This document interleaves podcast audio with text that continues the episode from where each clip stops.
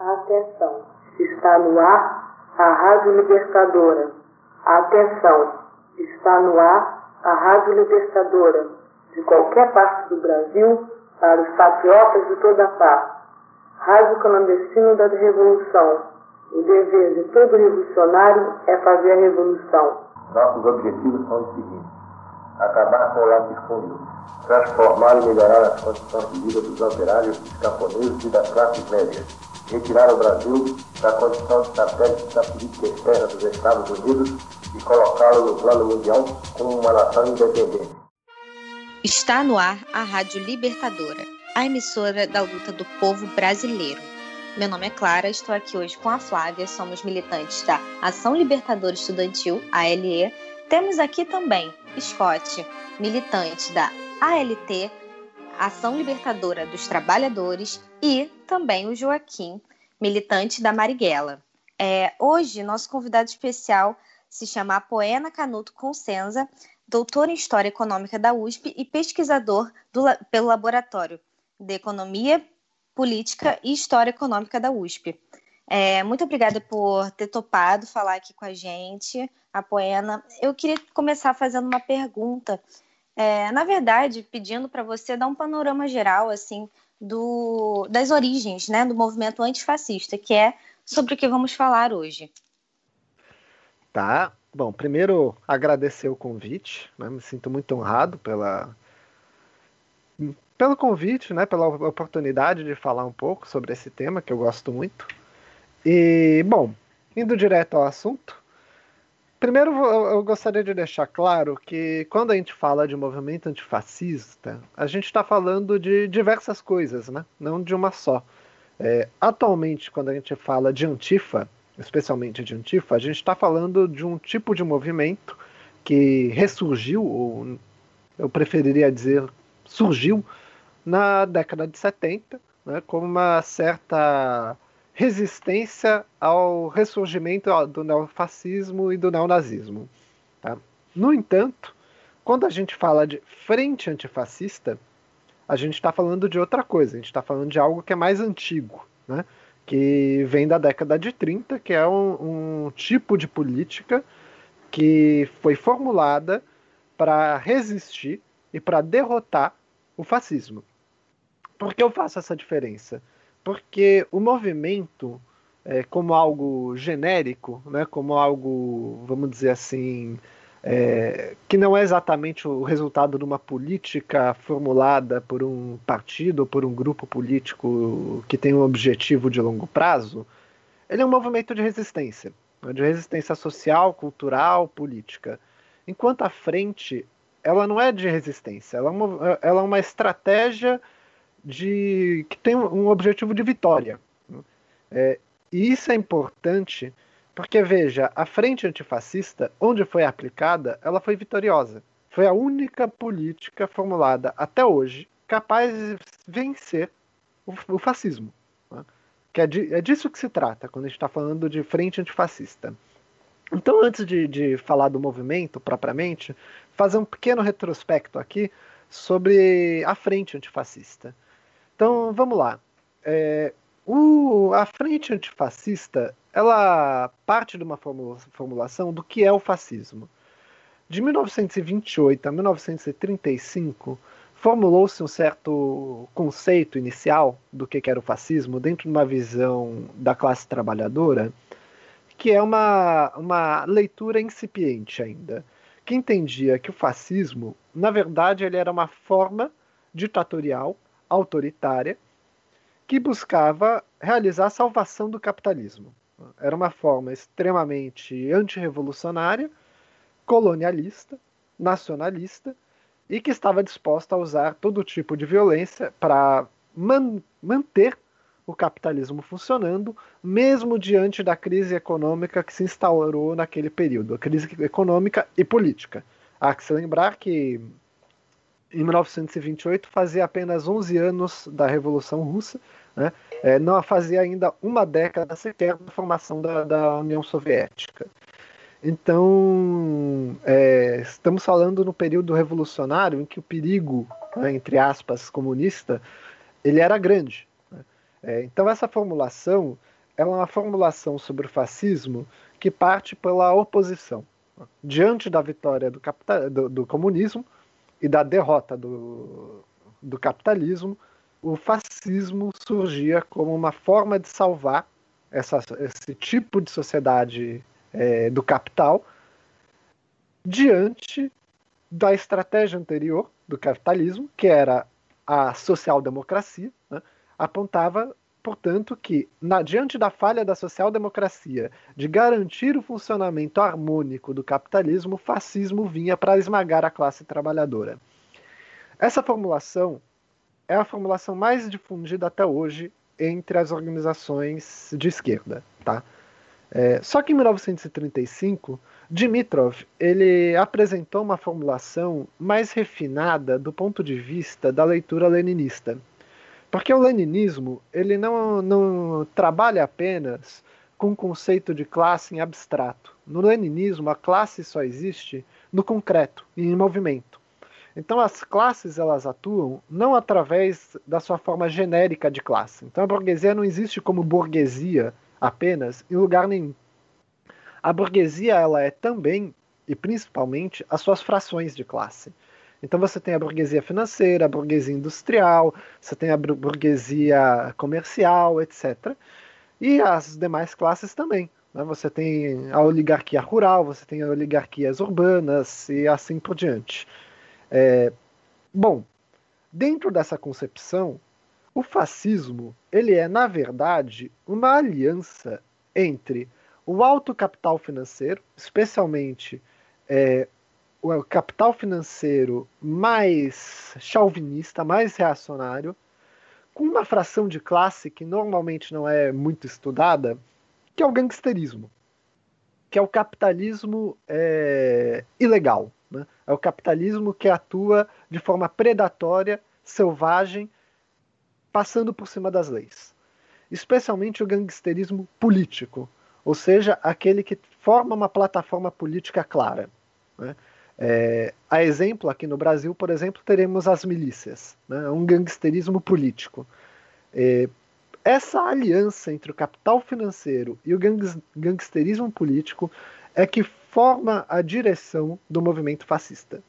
E o movimento fascista ele tem algumas características muito específicas. Primeiro, é, que apesar dessa essa essência gangsterista, e, e financista, ela toma uma aparência de um conservadorismo revolucionário que prega uma ruptura com as instituições para manter o centro da cultura é, daquele dado país, certo? Em geral, utilizando as bandeiras da justiça, da anticorrupção, e fazendo propostas de uma economia milagrosa né, para superar a falta de emprego, superar é, ondas inflacionárias, etc. E, e, justamente aí que mora o grande perigo para os comunistas daquela época, porque o fascismo ele rouba a bandeira da esquerda, ele rouba é, a, proposta revolucionária da esquerda para mobilizar a população em torno de um projeto que é simplesmente um projeto criminoso. Certo? E por que isso é importante? Porque isso quer dizer que ele não é apenas uma política de salvação do capitalismo.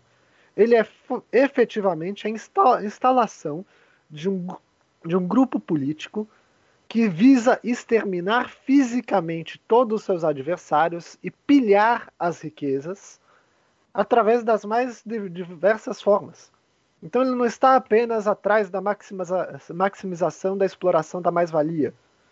Ele está atrás da, de pilhar as riquezas que o povo já acumulou, certo?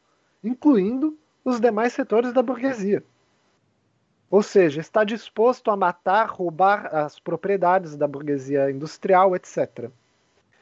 A força do fascismo está justamente na, incerteza do povo quanto o que é o fascismo e a crença de que aquelas propostas formais que o fascismo apresenta são bons, são boas propostas, E a fraqueza está justamente no caráter gangsterista da organização fascista, que, uma vez no poder, ela rapidamente vai queimando seus próprios aliados, certo? Então essa mudança de leitura, ela leva a uma percepção diferente de estratégia de, de como lutar contra o fascismo. Até 1935, a principal estratégia é o que a gente chama de frente única. Né? É, o que é a frente única dos trabalhadores? Ela é uma frente que visa é, é, juntar as diversas organizações dos trabalhadores, ou seja, os anarquistas, os comunistas, os socialistas, é, dentro de uma estratégia geral revolucionária de combate, de combate ao capitalismo, certo? Ou seja, você para você combater o fascismo dentro dessa visão, você precisava formar um bloco que por vezes poderia até tomar o caráter do bloco operário camponês, né, em países onde a população agrária era muito grande, é, que visasse, portanto, apresentar pautas, não, é, um programa dos trabalhadores. Ora, essa proposta ela exclui aliança com sociais-democratas, com partidos da burguesia, né, com a burguesia industrial, etc. É, a, quando você passa a perceber que o fascismo ele é essa organização gangsterista, você pode formular uma estratégia de tipo diferente, que é uma estratégia da que a gente chama da frente ampla popular, certo? Ou a frente antifascista. A frente antifascista ela vai além da frente única. Ela busca trazer para essa aliança justamente os sociais-democratas, para começar, né? é, mas também é, partidos que representem segmentos e frações de classe que não têm interesse numa revolução socialista, certo? É, que não têm interesse na pauta dos trabalhadores. Estamos falando de partidos que representam o pequeno proprietário, proprietário rural, o pequeno burguês, os artesãos de diversos tipos e até mesmo setores da burguesia industrial né, e, e de outros segmentos que tenham sido prejudicados pelo fascismo. Então essa frente ela é muito mais ampla.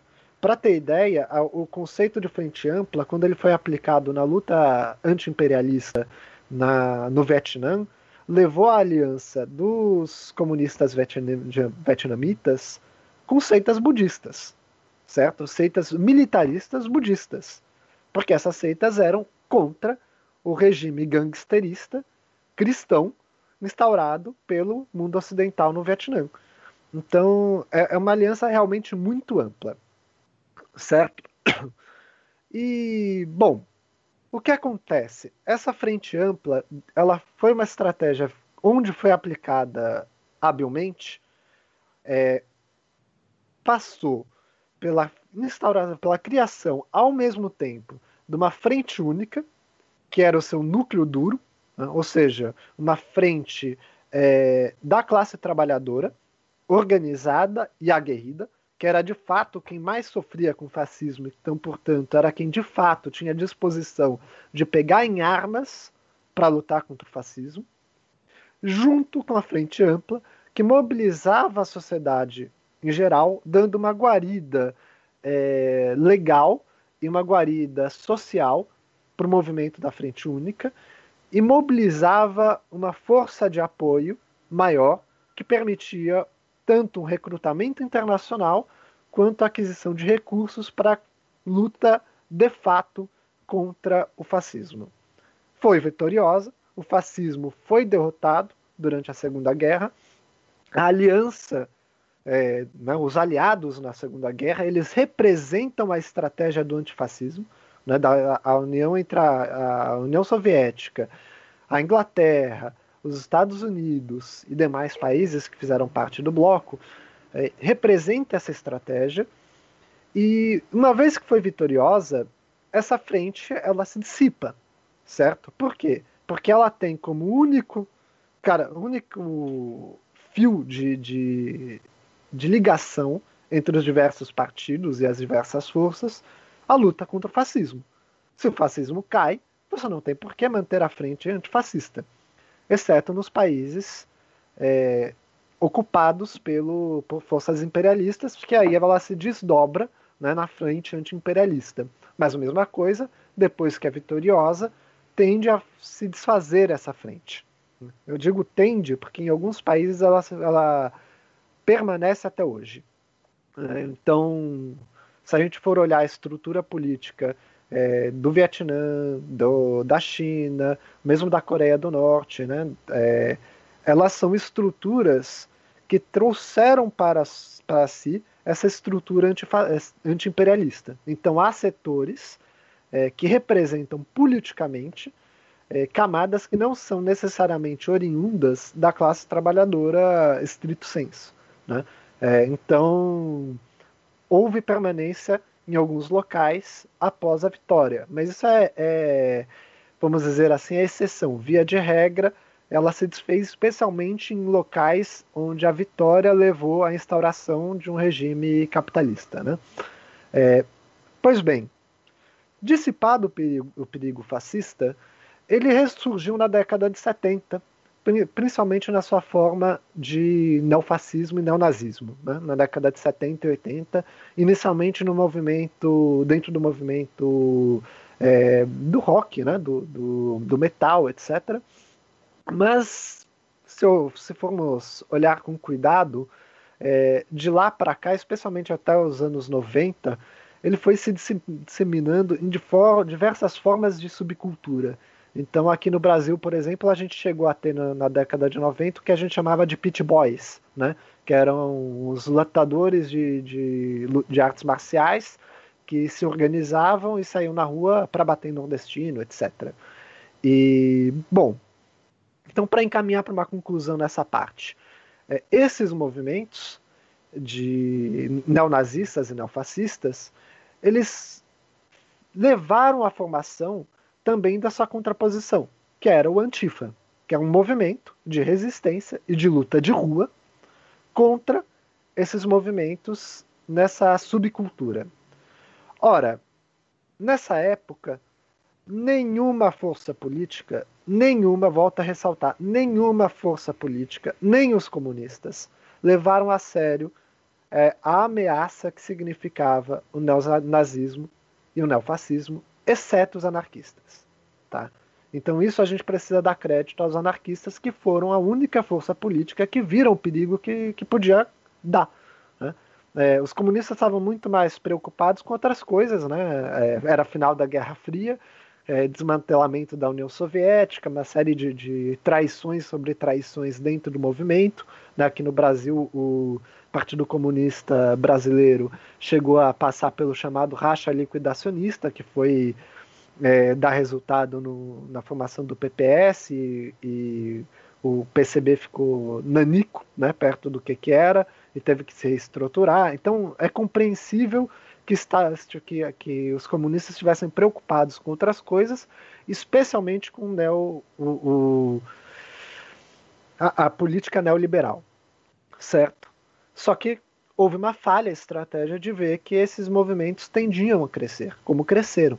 Hoje, os movimentos fascistas eles estão fortes, estão fortes em boa parte do mundo. Né? É, e chegou ao poder em alguns lugares. No Brasil, nós temos aí uma, uma presidência que, é, pela definição do agrupa, da, das frações de classe que estão no poder, na minha opinião, é, é um regime de, que, de tipo fascista, né, que você tem uma força policial altamente penetrada pelo gangsterismo miliciano, com uma aliança com o, com alto capital financeiro. Isso acontece nos Estados Unidos também, né? é, para citar dois países de suma importância para a gente. Ora, se os anarquistas eles tiveram sucesso em perceber esse perigo, eles falharam em é, formular uma estratégia de vitória contra os fascistas. A estratégia deles é de resistência. A estratégia de você lutar na rua contra os agressores, contra o fascismo, para manter as ruas é, nas mãos do movimento de esquerda, é uma estratégia limitada, porque você não disputa os demais espaços, certo? É, você não está É mais uma exemplo... tática, a, a Poena. Pode falar, então, pode falar. É, é mais uma tática do que propriamente uma estratégia, né? E, e isso é, acaba sendo uma das limitações né, da, da análise dos anarquistas na prática desse movimento antifa.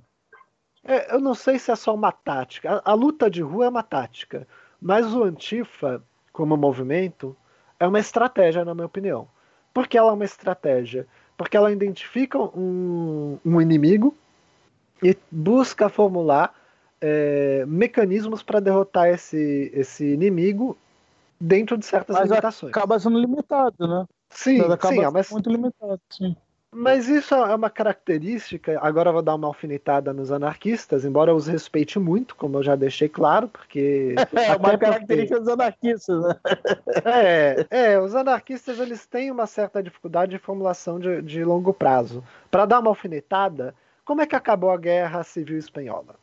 A Guerra Civil Espanhola ela acabou com um golpe de Estado contra a República, da qual os anarquistas tomaram parte os anarquistas participaram de um golpe de Estado contra os socialistas e comunistas e em seguida propuseram uma paz com os fascistas. Certo? Em 1939. Ou seja. Uh, apoiando, uma... É, se fosse possível, tu gastar um tempinho falando um pouquinho da situação da Guerra Civil Espanhola, né, ah, dessa história, claro. que é uma história é, muito mal contada. Né? Infelizmente, a, a historiografia tradicional costuma culpabilizar os comunistas, em especial Stalin, a derrota da Guerra Civil Espanhola, né? a historiografia tradicional da esquerda. E isso não é por acaso, né? Os trotskistas, eles praticamente, é, a partir dos anos 80 no nosso país, eles tomaram conta né, na academia. E os anarquistas acabam passando passando despercebido né, nessa tributação dos erros que levaram à derrota da Guerra Civil Espanhola. E faço também um parênteses aqui, ele, o Apoena citou Dimitrov, Dimitrov, para quem não sabe, foi importante dirigente da Internacional Comunista, nos anos 30, nos anos 40, e também é dirigente do Partido Comunista é, Búlgaro. Fala aí, Apoena. Tá, bom. É, a situação da, da Espanha, ela tem uma situação bastante única no, dentro da história da, do fascismo e, e, da luta de classes, porque ele fala foi um país onde os fascistas é, não conseguiram tomar o poder rapidamente e não conseguiram aniquilar os, os comunistas e os anarquistas com facilidade, certo? É, é uma situação rara na história. Porque, via de regra, o fascismo, como ele tem esse caráter gangsterista e ascendeu rapidamente, de forma extremamente violenta, via de regra, o fascismo conseguiu desorganizar a classe trabalhadora antes de chegar no poder. Certo? Na Espanha isso não aconteceu. Isso não aconteceu por diversas características, em especial pela característica do franquismo, que era um tipo de, de fascismo muito mais arraigado na, numa base militar do que propriamente na, na classe trabalhadora, certo? Ou seja, não possuía um, um largo movimento de massa entre os trabalhadores. Então, aquela característica da sedução da classe trabalhadora é, era muito fraca no, na Espanha. Então, quando foi, foi dado o, o, o golpe, né, é, no, contra a República, realizado pelo, pelos franquistas e outros é, nacionalistas espanhóis, né, é, a classe trabalhadora conseguiu se organizar para defender a República, certo? E nesse, nesse processo de resistência, duas grandes forças é, se destacaram: os anarquistas especialmente organizados na CNT e na FAI, e os comunistas, que bom, que como bom. A CNT, para quem não sabe, era a Confederação Nacional dos Trabalhadores, né? era uma central Isso. sindical anarquista. E a Isso. FAI era, abre aspas, abre aspas com muita ironia, o Partido dos Anarquistas da Espanha. É, era Tô uma certo? frente, né? Isso, é, sim, ela sim, era uma claro, frente, tô... mas a gente brinca é que, é que, que era um partido. É, é sim. É porque eles, eles costumam chamar né, os partidos de frente, né, os anarquistas. Eles, eles dizem que não é partido, evidentemente, mas é uma organização, ou seja, é, um, é algo que não é na base do autonomismo, né? Tem uma organização. É, mas, mas isso é uma discussão que eu acho infrutífera, porque a gente entra nessa discussão se o anarquismo pode ou não ter organização, etc. Isso é uma discussão que quem tem que fazer são os anarquistas, entendeu? Eu não tenho interesse em dizer o que, que os anarquistas podem ou não podem fazer, certo? É, ou seja, não, não faz sentido a gente discutir quais são os erros de estratégia em termos organizacionais do, dos anarquistas. O que me interessa é quais foram os erros de estratégia dos anarquistas do ponto de vista da política de alianças. Porque eu não sou anarquista. Então não, eu não tenho interesse em organizar os anarquistas, eu tenho interesse em aliar com eles. Né? Ou não, dependendo da política que eles forem fazer. É, mas aí, continuando. Fazer uma brincadeira contigo aqui, mais é. uma. Você não tem local de fala para poder falar dos anarquistas. Né? É, né? É, tá em moda agora esse termo. Mas, enfim, é, de qualquer modo, o, o que acontece? É, houve uma política inicial de forte aliança entre os republicanos e os anarquistas e eu digo que é uma política de aliança porque eles tinham suas próprias organizações é, é, sociais diferentes, né? sua forma de organizar a, as suas milícias revolucionárias e os seus trabalhadores de forma distinta.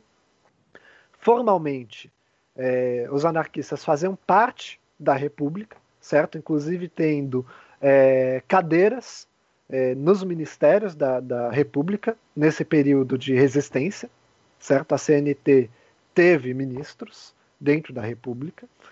É, e só que, bom, até 1937 essa unidade ela era bem, bem forte, ou seja, havia de fato tanto uma frente ampla popular como uma frente única, certo?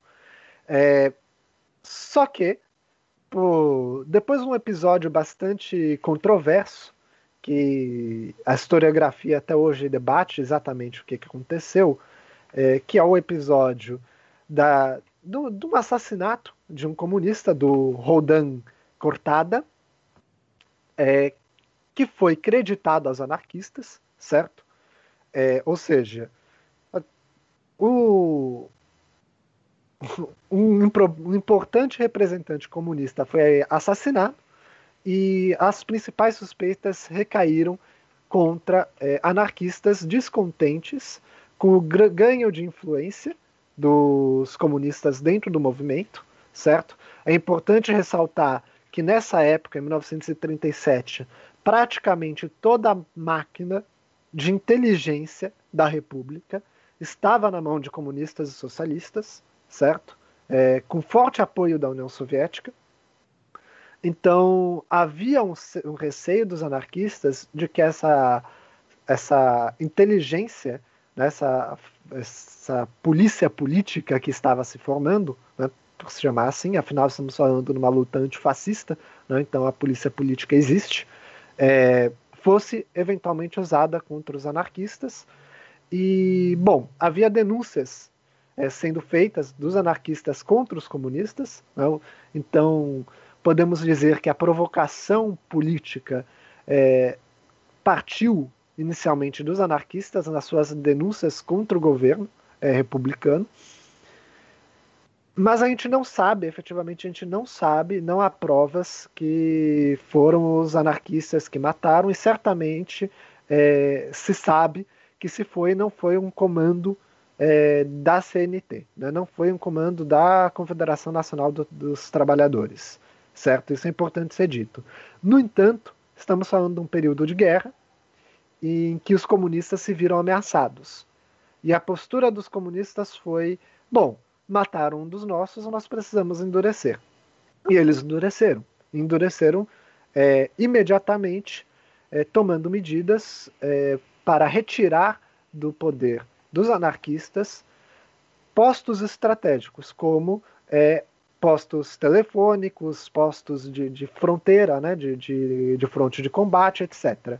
Porque havia um receio de uma ruptura, certo? Então foi uma medida preventiva nesse sentido.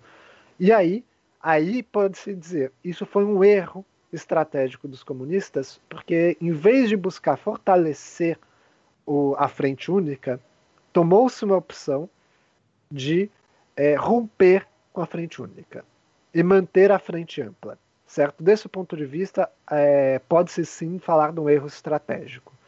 No entanto, a ação dos anarquistas imediato, ela também demonstra um, uma grande incompreensão do que se estava por, estava por trás.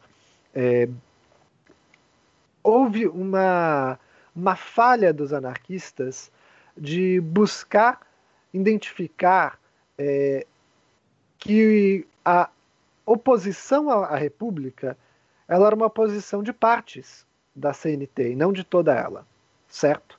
Isso foi duramente criticado porque a CNT na prática se calou.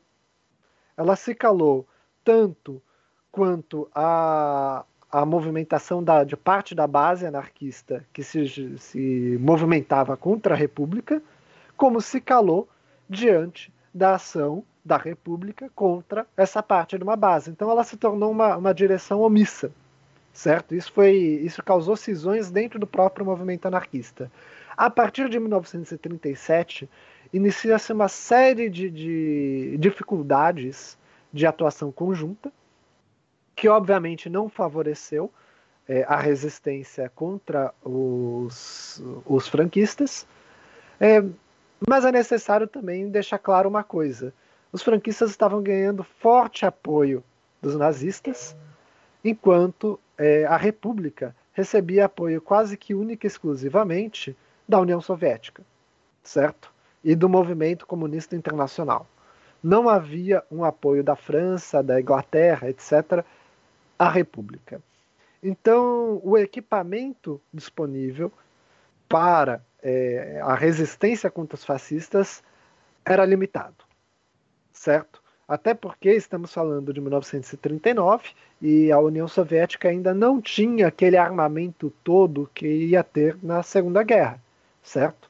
É, a União Soviética não havia passado pela sua reformulação do exército que permitiu a modernização é, para enfrentar a Segunda Guerra. Então, os equipamentos que ela enviava, não é que eles eram é, inadequados porque a, a União Soviética estava pouco se lixando. Eram inadequados porque era o equipamento que a União Soviética tinha disponível para enviar, certo? E não foram poucos equipamentos. Estamos falando de mais de 800 aviões, mais de 300 tanques, mais de 1.800 peças de artilharia, de 2 a 3 mil especialistas é, é, de guerra enviados para ajudar a formar o um, um exército republicano. Né? Então havia uma for, um forte. Além da Brigada Internacional, né? Além, Além da, da, Brigada, Brigada Internacional. Que foi toda claro. conduzida pela Internacional Comunista. Então, isso é... não pode ser esquecido jamais. Jamais, jamais. Então... E a derrota, né? Já encaminhando para a gente fechar esse claro. parênteses da Guerra Civil Espanhola a derrota da Guerra Civil Espanhola ela não ocorreu por uma, um grande ato militar dos franquistas. A derrota da Guerra Civil Espanhola ocorreu quando, em 1939, foi organizado um golpe de Estado contra a República, contra o governo legítimo da República, que estava sendo acusado de ser um governo títere da União Soviética, certo? E os anarquistas tiveram forte influência é, nesse processo de, de, denúncia e também no golpe, certo? É, o, o ministro da finança que vai assumir. Eu vou falar, oh, Apoiana, além também da, da. É, mas é claro, né? A gente já brincou anteriormente que a gente não ia, a gente não ia ficar debatendo a, as táticas e as estratégias dos anarquistas. Mas alguns acontecimentos, como o incêndios nas igrejas, né, uhum. isso tirou a popularidade também da República, né? Claro, claro, foi perdendo base de apoio, até porque guerra é algo que desgasta. E quando você toma medidas é, radicais durante a guerra, sem o apoio da, da, da população, desgasta mais ainda. Isso é uma acusação que Stalin fez contra Trotsky na guerra, na, na guerra revolucionária é, na Rússia também, tá? É, mas esse é um outro assunto. É, bom, o que, que é interessante é, é, levantar? Mas é, mas, é, mas, é, um parênteses importante esse de Stalin contra Trotsky, porque é, o que se passa no imaginário é, militante de pacas leituras, né, e que infelizmente é a maioria hoje dentro da esquerda brasileira, é que Stalin era um malvadão, né, abre aspas, e que Trotsky era um bonzinho, né? É, quando, quando Trotsky não tem nada né, de bonzinho, ao contrário. É, ele né, era o, o, mais militarista entre os entre as direções da, da, da revolução, né? Então é, então, já que você acha parênteses importante, a acusação específica que o, que o Stalin é, fazia contra o Trotsky é que o, o Trotsky ele chegava nas vilas com cartas do Comitê Central apresentando credenciais do Exército Vermelho e exigindo é, mobilização de recursos, enquanto Stalin ele falava que essa política gerava descontentamento da base e, embora adquirisse os recursos em curto prazo, prejudicava em médio e longo prazo a capacidade de adquirir mais recursos. Então, que era necessário mobilizar a população e não apresentar credenciais, certo? Então, é, e isso é, uma, isso é muito, extremamente importante para os comunistas. Ter a, a base social, certo? Comunista não queima sua base social. E aí eu vou dizer algo duro, exceto, exceto numa situação como a Guerra Civil Espanhola. Na Guerra Civil Espanhola, os comunistas estavam dispostos a queimar a Espanha, mas não entregar aos franquistas. Quando foi organizado o golpe de Estado contra a República, a principal acusação, além de ser um governo títere, né, da, do governo da União Soviética é que estava prolongando uma guerra já perdida. E veja, é, isso é uma acusação válida. Estava prolongando uma guerra já perdida. Aquela guerra ela não tinha possibilidade de uma vitória militar por parte da República.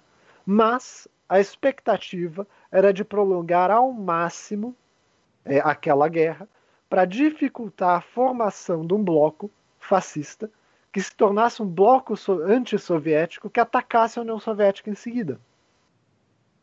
Então a estratégia comunista é, para a República era prolongar ao máximo e fazer sangrar os fascistas, não entregar nenhuma vírgula de graça para os fascistas. E essa é a estratégia dos comunistas contra o fascismo em qualquer situação. Você não entrega nada aos fascistas nem que para isso você precisa queimar a todos, certo? É... Então veja, diante dessa situação, os anarquistas já vendo que a guerra tinha sido perdida, participaram uma, da, da, formulação do golpe, certo? É, tiveram duas cadeiras no, no, novo ministério, a dos trabalhos públicos e da, e da finança, tá? É, e logo a primeira coisa que esse novo governo fez após derrubar o governo legítimo da República, o governo de Negrin, né, do, do, socialista Negrin, foi entrar em contato com os franquistas e tentar negociar um armistício, certo? Uma paz negociada. E a resposta foi: a gente não negocia. Ou vocês se entregam ou a gente continua a guerra. E, e o Comitê de Salvação, que foi formado após o golpe, falou: ah, a gente se entrega. Ou seja, é, entre prolongar a guerra sob comando dos comunistas, foi feita a opção de se entregar aos fascistas, né, que levou a, às tenebrosas décadas seguintes da história espanhola né, sob regime fascista.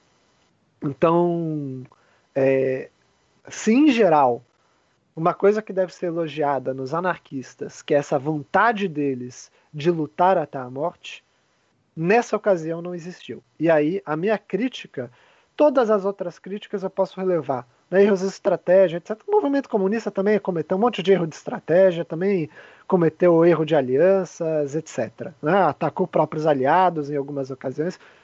Quem está em movimento comete erro. Só não comete erro quem não está se movimentando, certo? Mas abdicar da, da luta para se, se entregar ao fascismo é um erro imperdoável. Então, é, e aí eu quero eh, fazer uma. E a questão do Antifa, certo? É, ora, se tem esse, esse erro, por enquanto, o Antifa não tem cometido em lugar nenhum do mundo. Não tem aberto mão de lutar contra o fascismo, certo? Então, essa estratégia que tem sido tomada de lutar indefinidamente e das formas possíveis, né, que eles forem possíveis, não pode ser criticada porque há uma certa redenção histórica aí, feita pelos anarquistas. É, o que a gente pode criticar, por outro lado, é a insistência em que o Antifa só pode existir como Antifa enquanto ele tiver a pauta dos trabalhadores. Porque isso limita o Antifa não a uma frente antifascista, mas sim uma frente única que são coisas distintas. A Frente Única, em lugar nenhum do mundo, foi capaz de derrotar o fascismo. Em todos os lugares, a Frente Única, quando não foi complementada por uma frente ampla, foi derrotada. Então, eu acho que era isso de, de apresentação inicial que eu teria para dizer. Não, e, e tem uh, Poena, e tem também né, o, a, a, própria questão que não tem como não mencionar, mesmo que seja né, um problema histórico de quem é de quem é anarquista, enfim, das forças anarquistas, mas a questão da escolha do de tudo é um movimento, né? A escolha de que a rua em si é a resposta, de que isso acaba, inclusive, no movimento antifa, é, recaindo num gangsterismo né? Por que não dizer, né? Essa resistência nas ruas, pela resistência nas ruas, muitas das vezes quando a gente pega, por exemplo, nos anos 90 até nos anos 2000, a gente enxergou bastante isso, né? Em São Paulo, os carecas do ABC, os skinheads fascistas contra é, os skinheads antifas, e isso, é, por óbvio, não tem uma, uma conotação é, política totalizante do ponto de vista da conjuntura, de mudança da conjuntura. E quando a gente se encontra num governo que, como tu bem definiu, né, um governo de tipo fascista ou um governo proto-fascista que seja, né, essa definição ela não, ela não, ela é meramente conceitual, porque o, o, o governo está aí, esse governo está é, tá patrolando, né, está patrolando os direitos da classe trabalhadora, destruindo a economia nacional, enfim e caminhando para uma, uma, um cerceamento das liberdades democráticas e, quem sabe, né, esse risco que está sempre né, na atmosfera das ameaças né, militarescas de ruptura institucional. Então, quando a gente está diante desse governo ainda por cima, um movimento do tipo meramente antifa, que pode se dizer como de frente única, eu nem consigo enxergar isso muito bem, porque é, esse movimento antifa que está nas ruas, que tem um papel a cumprir, que de resistência, de, de combate né, às agressões dos fascistas que também estiveram nas ruas e parece que estão voltando às ruas agora, né, no, enfim, do apoio apoio ao governo Bolsonaro, esse movimento não vai conseguir responder à conjuntura. Né? E como tu bem lembraste, né? somente uma frente ampla antifascista tem a, a, o condão, ou pelo menos tem a esperança de derrotar o fascismo porque a, o movimento em rua em si, Antifa, cumpre um papel, um papel direto, de combate direto, mas que não possui uma capacidade de articulação política maior para superar né, este governo, este governo de Jair Bolsonaro. E além do risco também é, que se coloca do ponto de vista de, eh, em eventuais momentos, poder gerar uma, um argumento, né, gerar uma legitimação, inclusive da própria, do próprio cerceamento das liberdades democráticas, né?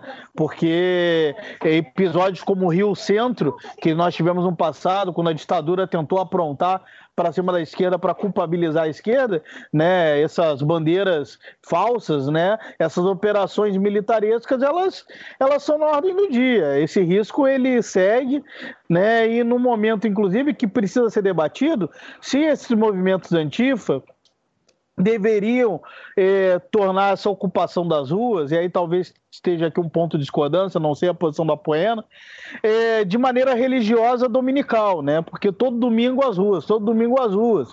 Como se isso fosse necessariamente um abalo na conjuntura.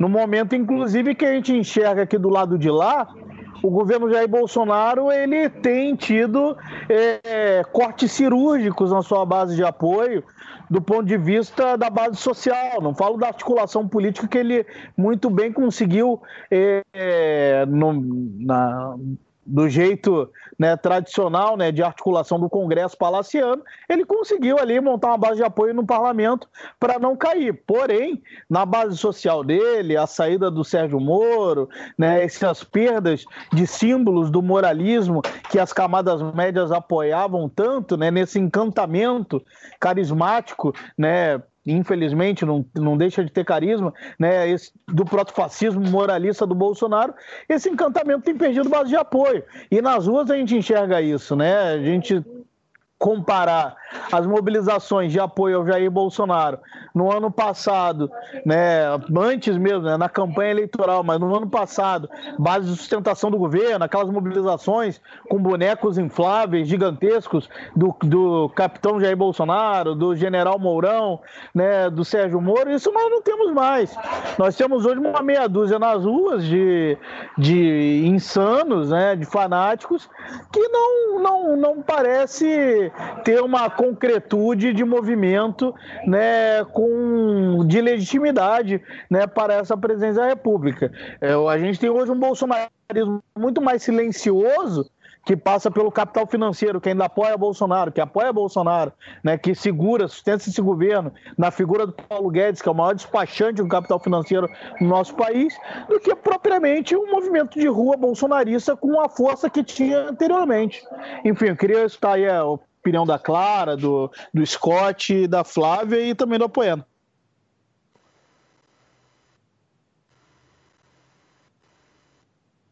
Olá a todos, tudo bem? Bom, eu vou fazer primeiro algumas considerações sobre o que foi dito até agora, até por uma questão uh, do que vem ocorrendo. Sobre a questão do, da participação e do, do protagonismo anarquista, eu tenho assim, muitas discordâncias sobre a importância devido ao que vem ocorrendo, particularmente nos movimentos mais recentes. Vou citar algumas coisas aqui, vou jogar algumas coisas na mesa aqui para debate, que enquanto para mim, enquanto trabalhador, enquanto trabalhador sindical, me incomoda e muito. Primeira coisa, é, gerou-se um clima muito ruim, muito ruim de supressão marxista mais ortodoxa. Simplesmente, primeiro que teoricamente as bandeiras seriam é, é, vermelha e preta. Inventaram trocentos milhões de movimentos onde sempre a bandeira vermelha é excluída, fica a bandeira preta com outra coisa quando não são duas pretas. Começa por aí. Já estou incomodado com esse troço. Segunda coisa, é, houve uma, tá havendo uma, uma postura que não é tão nova assim. Já aconteceu no passado, que é de culpabilização sempre dos comunistas. Isso é uma coisa que vem acontecendo com bastante frequência. Por exemplo, há setores, há camadas do movimento antifa-anarquista que consideram o, o, o, comunista como um fascista vermelho. Sim, eu já vi isso acontecer. Se você é comunista, você é fascista vermelho. Eu já vi isso acontecer. São anticomunistas abertamente. Entendeu? E a massa do movimento faz o possível para não, para não desqualificar essa postura. Simplesmente se omite, deixa o problema crescer, gerando uma cisão desnecessária. Terceiro ponto, que muito me incomoda, é uma postura extremamente liberalizante desses movimentos e que busca um confronto a qualquer custo, quase sempre com pautas de cunho individual e que afetam diretamente a cultura popular mais arraigada, ou seja, gerando às vezes uma animosidade com a população. E isso vem causando muitos problemas. Eu falo isso porque eu tenho visto acontecer isso, entendeu? Eu já presenciei colegas, inclusive, tendo problema, colegas de trabalho, tendo problemas por causa disso. Eles alguns, alguns setores, não todos, obviamente, dão a volta ao mundo para tentar é, chegar em posturas muito similares às da direita. Anticomunistas, é, é, é anti, anticentralistas, é, é, anticoletivo, entendeu? Bota direito individual acima da garantia coletiva. Isso é um problema que tem se apresentado dioturnamente. Entendeu? Isso é um problema que vem me incomodando. Isso vem esvaziando as lutas. Outra coisa, a postura deles de não permitir outras bandeiras. Eu já presenciei isso. Fizeram um movimento aí com, com, com outros grupos, chegaram lá, queriam que as, as outras bandeiras não podiam entrar, só podia ficar a bandeira deles na frente. Ou seja, muita gente não se sente representado pela bandeira negra. E aí, como é que fica? Entendeu? Então, ou seja, a gente está tendo um problema aí de tática, de estratégia, que, a meu ver, na atual conjuntura, vai causar um grande esvaziamento de uma pauta que, como foi bem colocado pelo Apoena, é a única pauta capaz de vencer o que está se colocando a nível, de, a nível mundial. É uma pauta de uma, uma frente antifascista quando, bem grande. Quando o Scott fala de bandeira negra, ele está falando da bandeira negra dos anarquistas, evidentemente né, e não da bandeira negra da luta antirracista, digamos assim, né? Não sim, a bandeira é. do ponto de vista genérico, mas sim da bandeira do ponto de vista concreto, da bandeira é, de cor preta que simboliza o anarquista. Bem, mas Exatamente. isso, Scott, tem tá, tá vinculado às debilidades do movimento antifa, né? Tá vinculado às características de um movimento que surgiu para combater na rua os grupos, os agrupamentos neo, neonazistas, neofascistas. Então, eu acho que a Poena poderia comentar um pouquinho sobre isso e também também, apenas se tu puder falar um pouquinho da ação antifascista na Alemanha e da origem da bandeira que, historicamente, até onde se sabe, eram duas bandeiras vermelhas, né? Sim, inclusive eu, eu queria pontuar, é, aproveitando que o Scott que o Joaquim falou, da, da mudança, né? Porque hoje, se eu não me engano, é, as, as duas bandeiras né, presentes no símbolo, elas são viradas para o lado contrário do original. E é isso, né? Hoje a gente vê muitas aberrações como liberais antifascistas ou até várias brincadeiras, né, que existem hoje nas redes sociais, porque hoje, né, assim, esse símbolo é muito replicado e muitas vezes vira bobeira mesmo. Eu acho que seria legal a gente resgatar um pouco da memória de como que nasceu o símbolo, o que, que ele representa, né, como que ele foi pensado e né, a questão que vocês falaram das cores. Mas, mas é, Clara, só antes de passar para a Poena, é importante ressaltar a urgência de uma frente ampla antifascista. Somente uma frente ampla antifascista pode vencer o fascismo propriamente. Né? Então, não, não há um problema em si essa proliferação de afirmações antifascistas. O problema é a falta de direção política sobre isso. Né? Sim, eu, eu digo virar pena... bobeira, virar uma, virar uma ah, coisa sim, uma, que, na verdade, uma, se tornou uma, uma brincadeira uma mais meme, do que... Uma, isso, isso. Uma memetização da luta antifascista. Fala aí, Apoena. Tá, bom, é, são várias coisas, né? É, eu vou usar uma tática é, leninista para responder as questões, que é basicamente eu vou responder as que me interessam, as que importam, e as outras eu vou levemente desprezar, tá? É, o comunista ele não é uma força política, não, ele não é um, um, agente político como qualquer outro. O comunismo ele é uma força política absoluta. Né? É, o que eu quero dizer com isso? Ele faz o que é necessário, certo? Ele tem, ele representa um programa de uma classe, que é a classe trabalhadora, e está disposto a fazer o que for necessário durante o período de tempo que for necessário para garantir a implementação desse, desse programa. Ok? Vamos deixar isso claro. É isso que é o comunismo. Né? É... Então, o comunismo ele não é só a bandeira vermelha, ele não é só é, o centralismo democrático.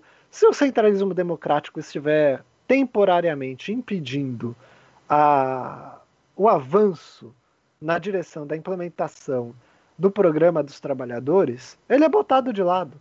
Marighella fez isso, certo? Ele quebrou o centralismo democrático, porque ele viu que havia algo mais importante a ser feito naquele momento. Ele foi uma força política absoluta, certo? E o mundo contemporâneo só formou duas forças políticas absolutas: o comunismo e o fascismo. Todas as outras demais não são. Elas são resquícios de ciclos anteriores ou subforças é, que não têm essa, essa é, importância do programa, certo? E o anarquismo é uma dessas forças. É, é evidente que eles disputam e dão muita importância à bandeira, porque é o que eles têm. Eles não têm um programa único. Eles têm a representatividade do movimento anarquista, eles têm uma forma de luta que eles julgam importante, e ele te, eles têm interesses é, sociais advindos da classe trabalhadora que eles dão mais importância ou menos. E algumas vezes, quando você tem um peso maior de um tipo de anarquismo, de anarquismo é, que dá valor a certos aspectos do mundo capitalista, você tem o anarquismo individualista e aí você tem inclusive introdução de pautas genuinamente liberais e até antitrabalhadoras, certo?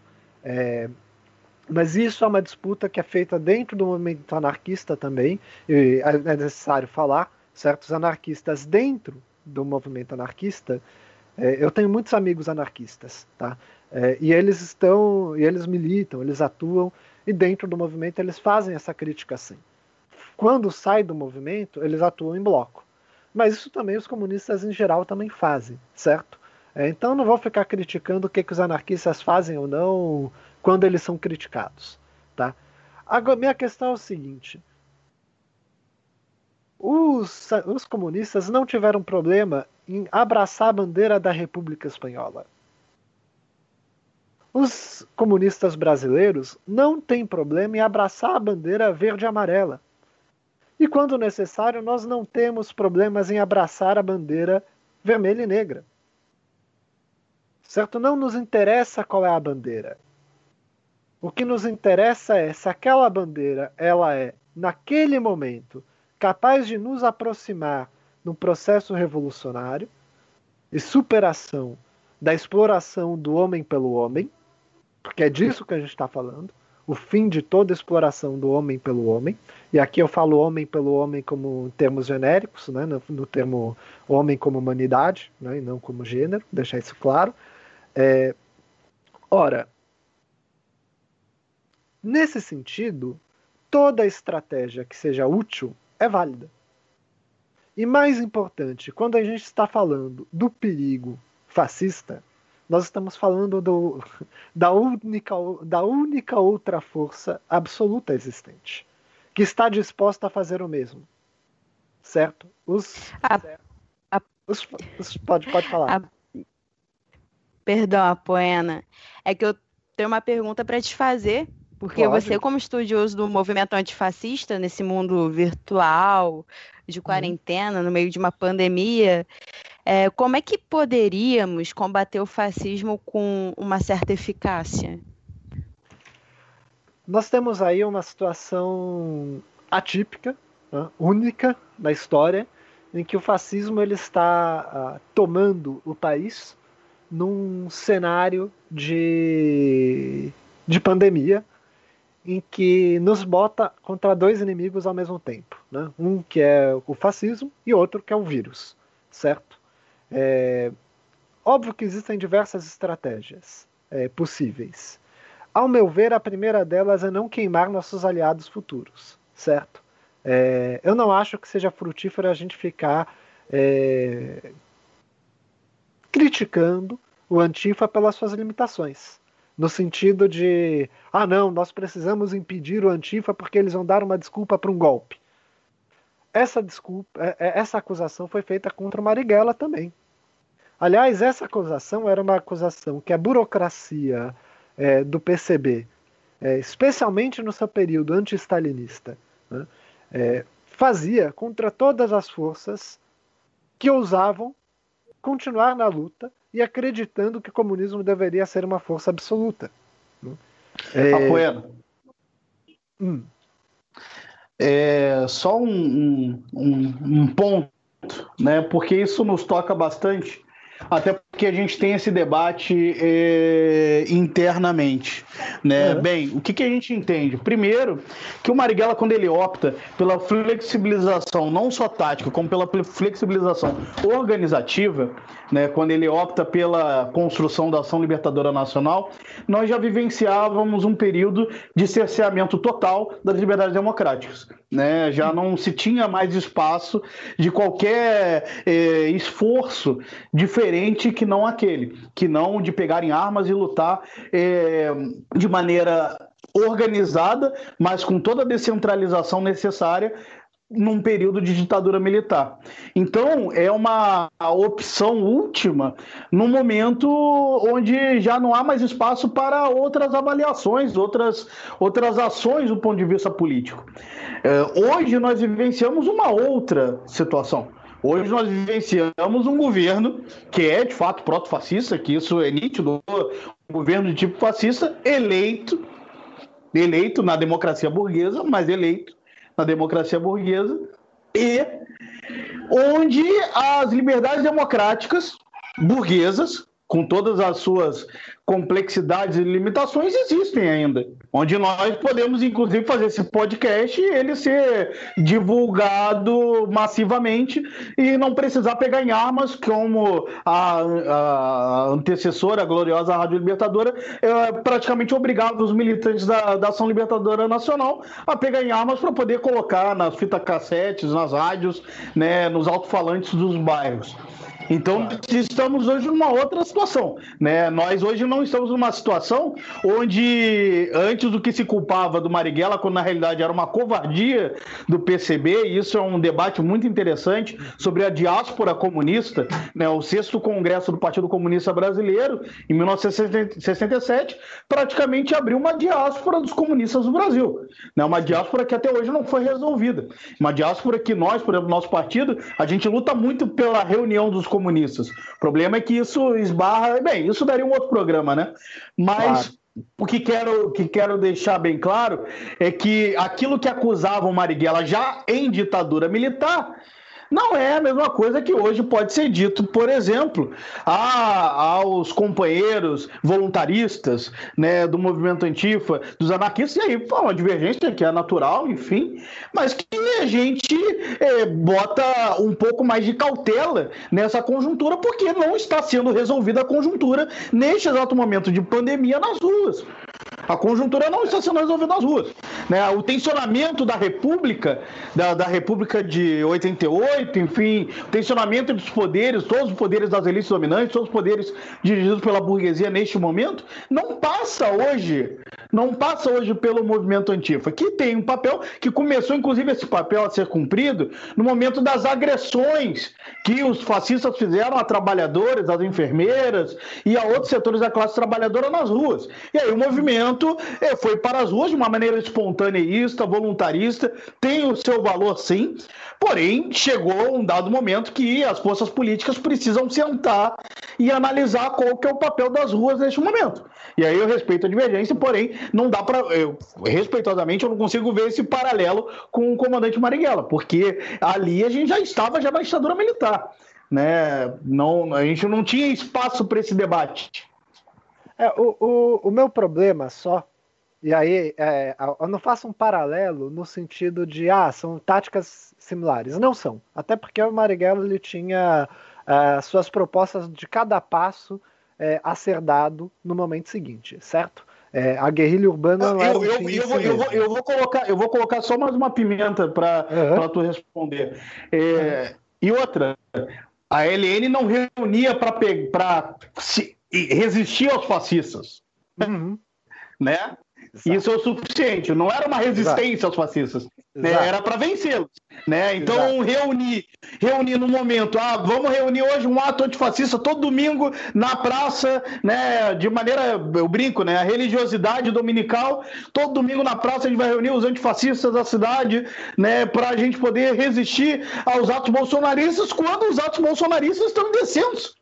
Neste exato momento estão em descenso. Né? Então é, é, um debate a ser feito, sim. Sim, sim, sim. Eu concordo com você nesse sentido.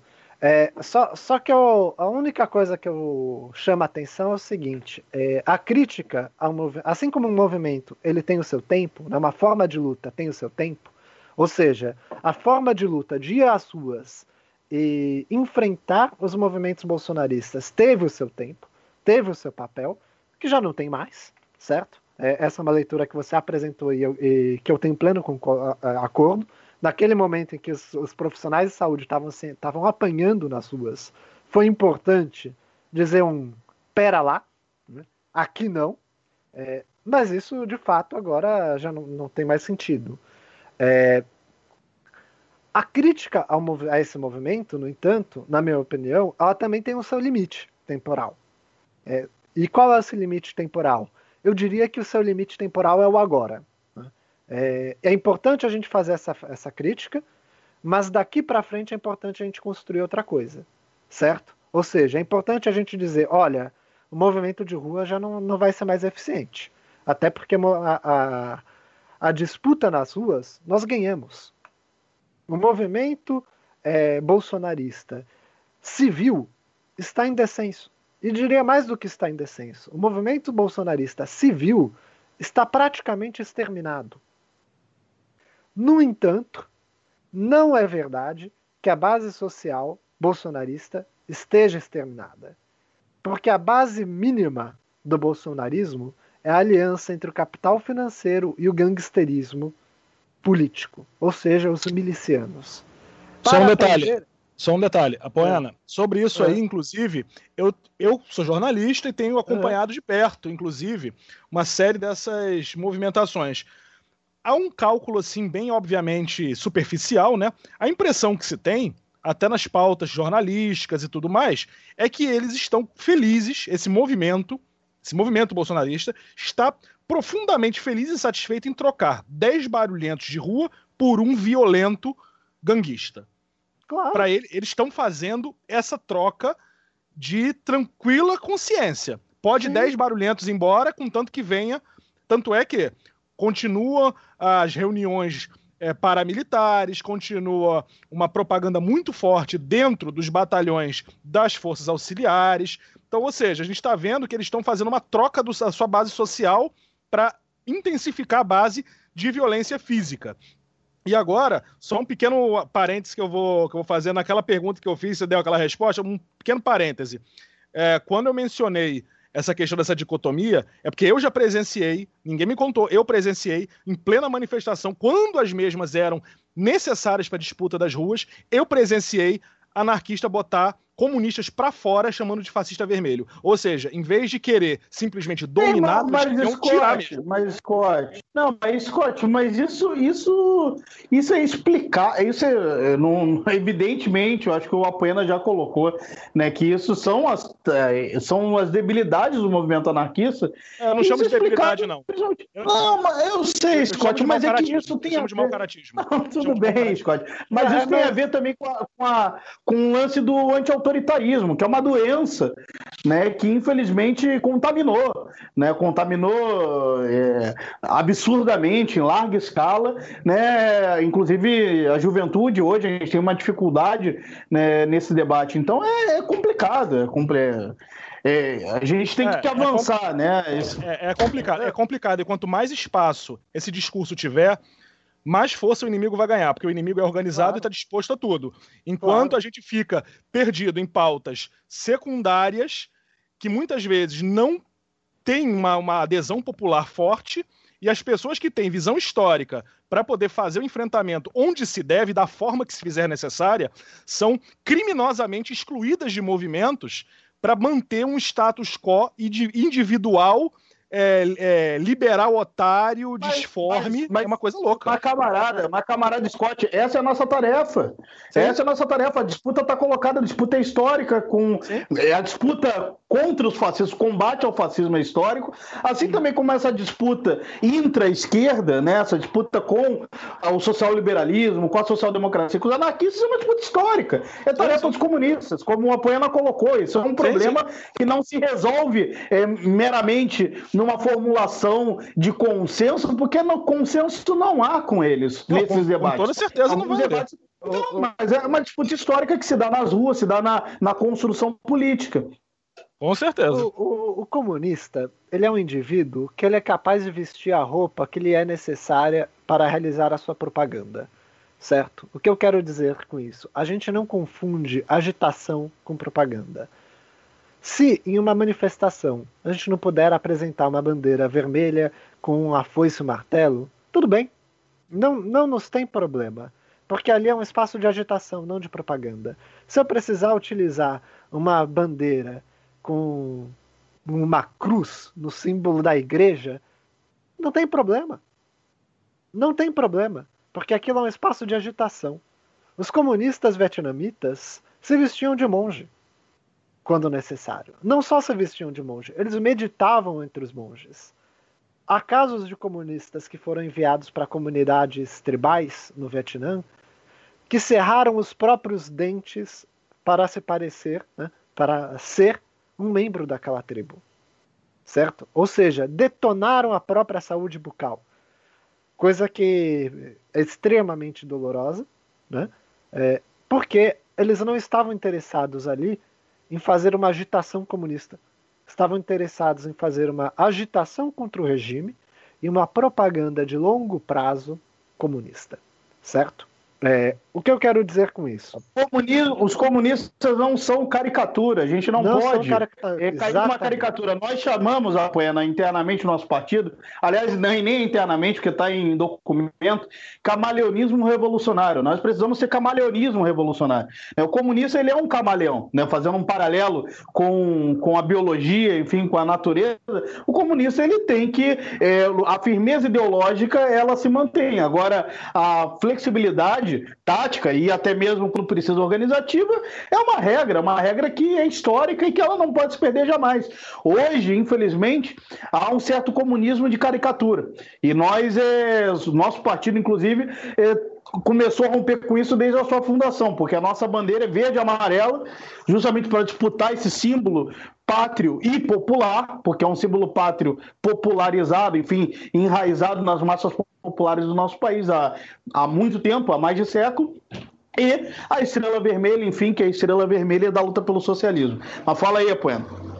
Ah, e é exatamente isso. É, é, a gente usa a roupa que for necessária. Né? Até porque, é, e aí, citando Dimitrov, é, quando nós falamos que nós defendemos a democracia, contra o fascismo, contra as ditaduras, é, não é apenas uma expressão. Nós realmente defendemos a democracia burguesa contra a ditadura burguesa, certo? Porque a democracia burguesa ela dá liberdade de atuação.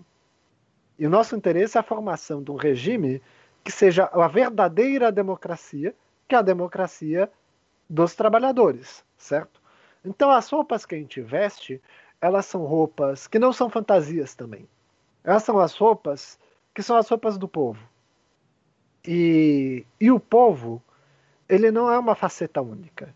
O povo ele tem suas frações de classe, ele tem, ele tem seus segmentos sociais, seus segmentos políticos. Então, dentro do, desse, dessa frente única, ou melhor, desse, dessa pequena fração da frente única, que é o Antifa, nós podemos nos vestir, de Antifa. Não há problema certo? É, eu, eu pessoalmente acho que é um erro tático a gente ficar discutindo na manifestação se os comunistas são aceitos ou não. Isso deve ser discutido nas reuniões do movimento e, de preferência, nem ser discutido. Simplesmente estarmos presentes, certo? É, porque ali a gente é uma discussão inel... Se for o caso de estar presente, evidentemente, daí Se é, for o caso, é a análise exatamente. que tu fez anteriormente, que eu inclusive eh, fazendo inclusive aqui uma, uma uma errata, né? Quando eu disse que a base social do Bolsonaro estava em descenso, eu quis dizer isso realmente que tu colocou bem, que é o movimento de rua do bolsonarismo está em queda. E acredito também, nós temos uma compreensão que há uma migração do perfil eleitoral do bolsonarismo. E isso é um outro debate. É, mas, apoiando, se tu pudesse mesmo, símbolo sendo é, algo que não é o centro mas seria interessante comentar o símbolo da ação antifascista alemã.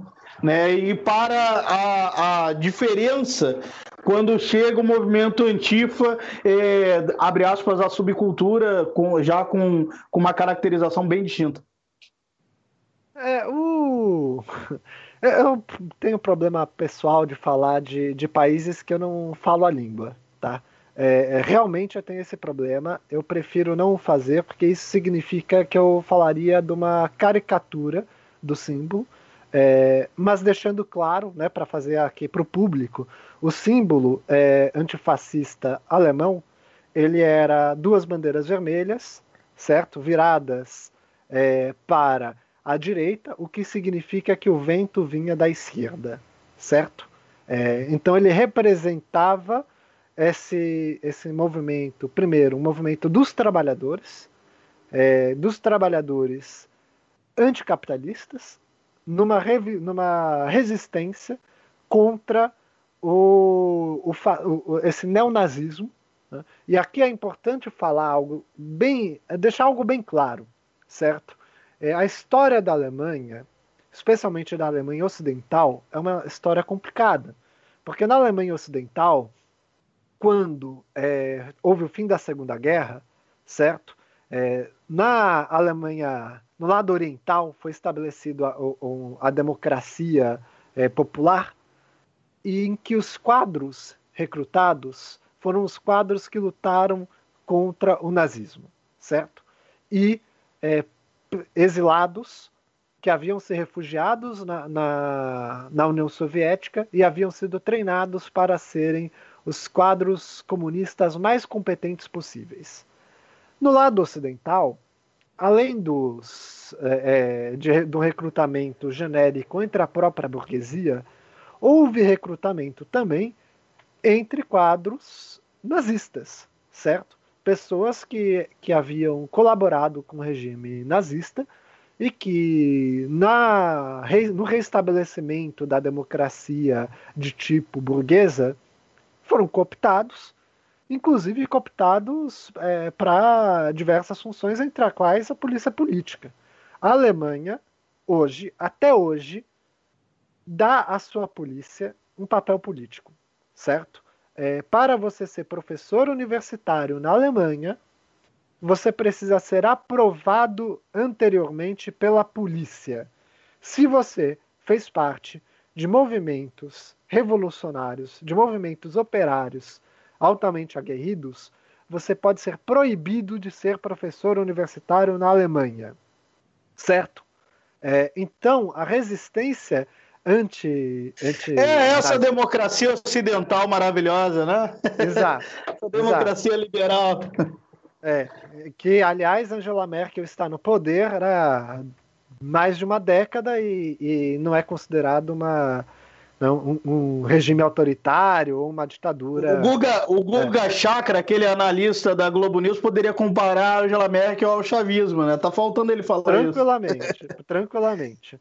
Então, assim, é, é, importante ressaltar isso, que é um tipo de sociedade, um tipo específico de sociedade onde o neonazismo ele surgiu sendo que o nazismo nunca morreu. O nazismo foi cooptado para a democracia burguesa certo?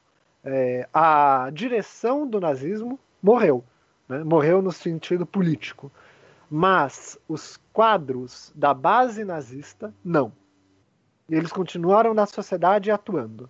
Quando houve a reunificação da, da Alemanha, os quadros comunistas do lado oriental foram todos perseguidos. E os quadros nazistas e todos os presos políticos que atuavam contra a classe trabalhadora foram reabilitados. Certo? Então, é, nesse sentido, o antifascismo é, alemão ele é um antifascismo altamente político ligado à classe trabalhadora no seu sentido revolucionário e pró-organização da, da classe trabalhadora. Isso é uma situação única.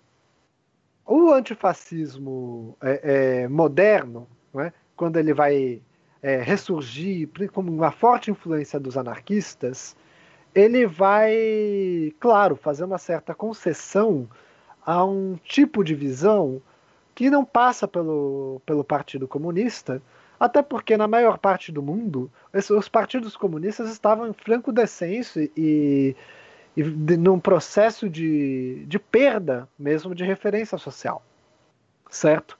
Então a, a, o simples fato de se manter uma bandeira vermelha, eu diria que já está até que já, já, tem até que, que certo significado positivo.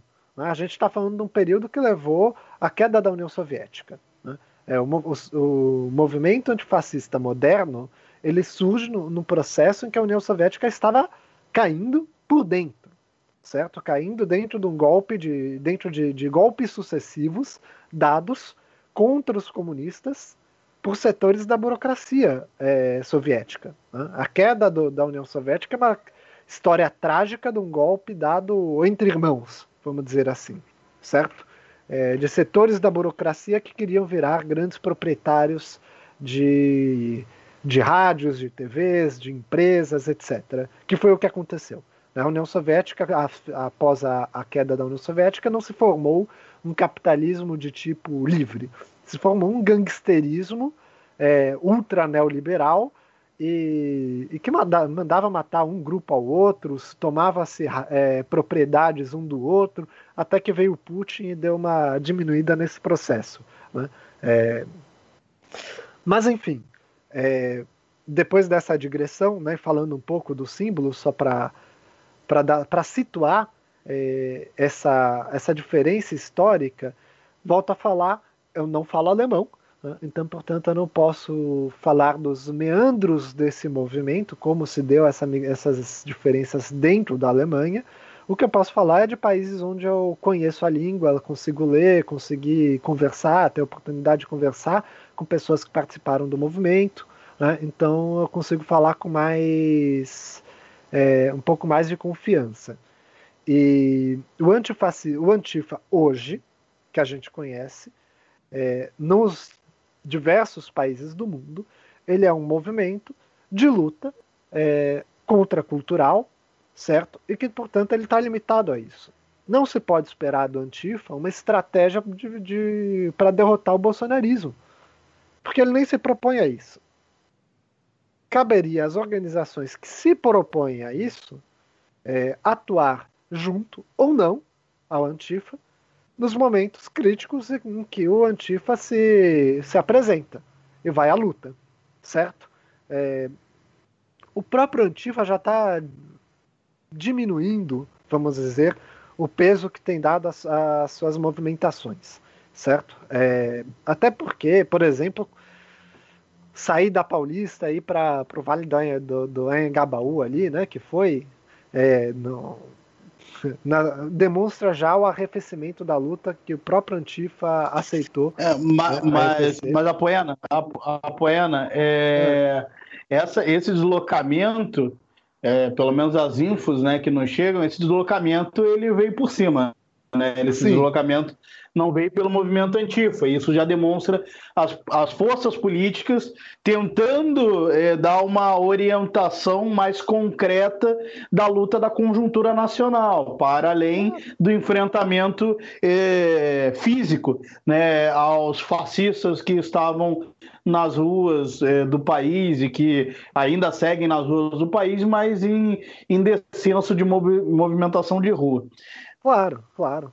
E isso que é, isso na minha opinião é importante, entende? É, isso foi uma, uma, uma mudança é, que veio de cima, vamos dizer assim. É, eu não gosto muito desse termo porque parece que foi imposto, certo? Quando na verdade foi uma decisão dialogada, conversada e houve um convencimento é, realizado. É, então... Claro, claro. Quando eu, quando eu digo que veio de cima, eu estou querendo dizer que não, que não, não é algo é. originário do movimento é, antifa. Quando a gente fala movimento antifa, a gente está falando hoje basicamente né, dos coletivos anarquistas que acabam por, por dirigir esse movimento, né, que tem ido às ruas todo domingo.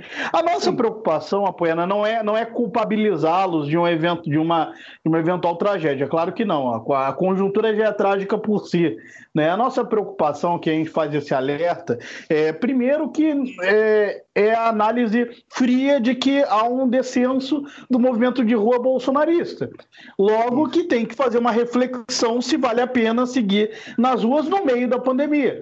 Porque há uma guerra cada vez maior de narrativas e a narrativa de que o, essa, esse empilhamento de mortos e essa gravíssima crise econômica que só vai se acentuar no, na pandemia e no pós-pandemia é uma conta a ser paga né, por Jair Bolsonaro. Então nós temos que fazer essa reflexão se é o momento oportuno, e se movimento oportuno também passa por mobilização de massas, né? E não uma mobilização de mil pessoas, que é uma mobilização até satisfatória, mas passa uma grande mobilização de massas, né? E se o momento é oportuno para isso, nós entendemos que não é. Nós entendemos que hoje a disputa nas redes é uma disputa que é uma tarefa que a esquerda não conseguiu fazer até hoje. Não conseguiu fazer até hoje, vide a, o bolsonarismo digital, que é a maior força política nas redes hoje no nosso país, né? E é uma disputa que precisa ser feita e na, no debate da narrativa,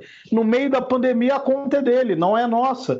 Então, no momento que a gente promove é, tenta promover atos massivos no meio da pandemia, ah, a, aí tem toda aquela aquela burocracia da pandemia, né? Burocracia é uma brincadeira aqui, de ah, tem que ficar com uma certa distância, com máscara, com álcool em gel, ok, mas essa etiqueta pandêmica para mobilização a gente sabe que na hora H acaba não funcionando e nós estamos é, simplesmente dando uma, uma, uma, uma munição ao inimigo que não é necessária neste momento quando ele está em descenso nas ruas.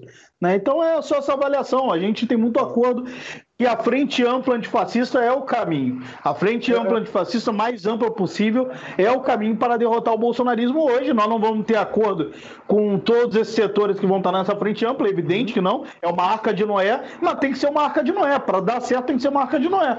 Né? Uma arca que envolve toda a fauna e a flora né? é, da política nacional.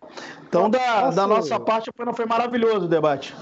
Posso pra só concluir. fazer uma, uma última conclusão e deixar uma pergunta aqui que talvez tenha um caráter retórico?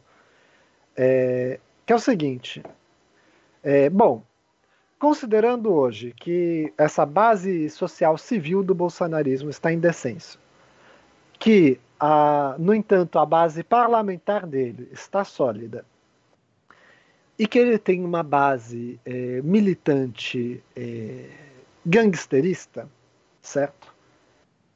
Há possibilidade de qualquer estratégia de curto prazo de vencer o bolsonarismo? Eu deixo essa pergunta porque se a resposta for não, e que a gente está disputa, tá disputando, portanto, em um ciclo, que a gente não está falando de dias ou de meses para derrubar o, o bolsonarismo, mas talvez de anos, certo?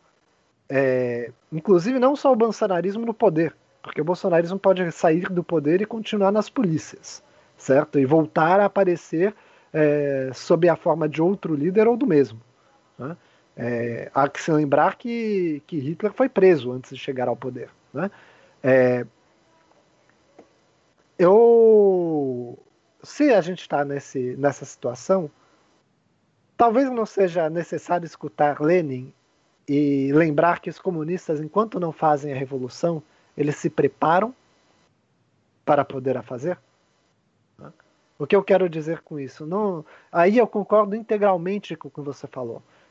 Qual, é quais são as nossas falhas? A gente não está na, na, disputa nas redes? Então a gente tem que estar lá. A gente não conseguiu formar ainda uma frente antifascista? A gente tem que formar. Nós temos movimentos de rua prontos para sair na rua e enfrentar a qualquer momento, sem ser de forma voluntarista? Se a gente não tem, a gente tem que ter. Se o fascismo der um golpe hoje, nós temos grupos de autodefesa? Ora, nós estamos fazendo a nossa tarefa de nos preparar para o pior? Para citar os vietnamitas, o comunista é uma pessoa que se prepara para o pior mas atua com otimismo para o melhor. E aí eu deixo essa, essa questão. A gente está fazendo isso? E aí eu encerro aqui minhas intervenções, a não ser que vocês queiram né, me perguntar mais, falar mais, mas é isso. Eu acho que era isso que eu tinha que. Eu acho que essa é a lição histórica que a luta antifascista e antiimperialista nos deu, nos preparar. Pessimismo na razão, otimismo na vontade. Exatamente. Pessimismo na análise, otimismo na ação, na prática, é isso? Esse é o caminho. É isso. É isso. Como estamos em encerramento do programa, eu gostaria de pedir alguma dica cultural de algum programa, algum filme, algum livro ao nosso querido convidado Poena. Olha, é... Putz, você me pegou de surpresa, porque eu, eu gosto de tantas coisas e de tantos trabalhos é, culturais que é difícil eu, eu, pensar em um de, de cara, tá? É, mas é, eu acho que talvez seja o momento de nós voltarmos aos clássicos, certo? É, vamos, ver, vamos ver mais o cinema soviético da década de 20, né? É, vamos ver um pouquinho mais de, de filmes como A Mãe. Né? Eu acho que, que a gente tem muito a, a aprender. É, o Encouraçado Potemkin. Vamos voltar aos clássicos da época em que a revolução foi feita e, e escutar o que, que quem fez tem a falar. Em vez de a gente ficar escutando analistas que ficam classificando o movimento, Vamos dizer, vamos ver o que, que quem fez tem a dizer sobre o movimento. Eu acho que é, que é essa, essa dica que eu daria. E, Obrigada, Poema. E eu gostaria de agradecer o convite e a oportunidade de, de ter vindo hoje falar com vocês, discutir. Foi uma ótima, um ótimo debate, muito rico. E eu mesmo fui forçado a refletir aqui algumas coisas e e talvez até repensar algumas posturas minhas. Então eu gostaria de agradecer essa oportunidade. Mais uma vez, obrigado a Poena, obrigado a todos os que estão nos ouvindo e obrigado aos nossos camaradas que mais um sábado a gente está gravando essa combativa Rádio Libertadora. Venceremos! Venceremos. É, sigam a gente nas redes sociais, arroba amariguela, arroba estudantil e arroba AL Trabalhadores. Nós agradecemos a vocês que estão nos escutando, agradecemos aos participantes aqui e até semana que vem.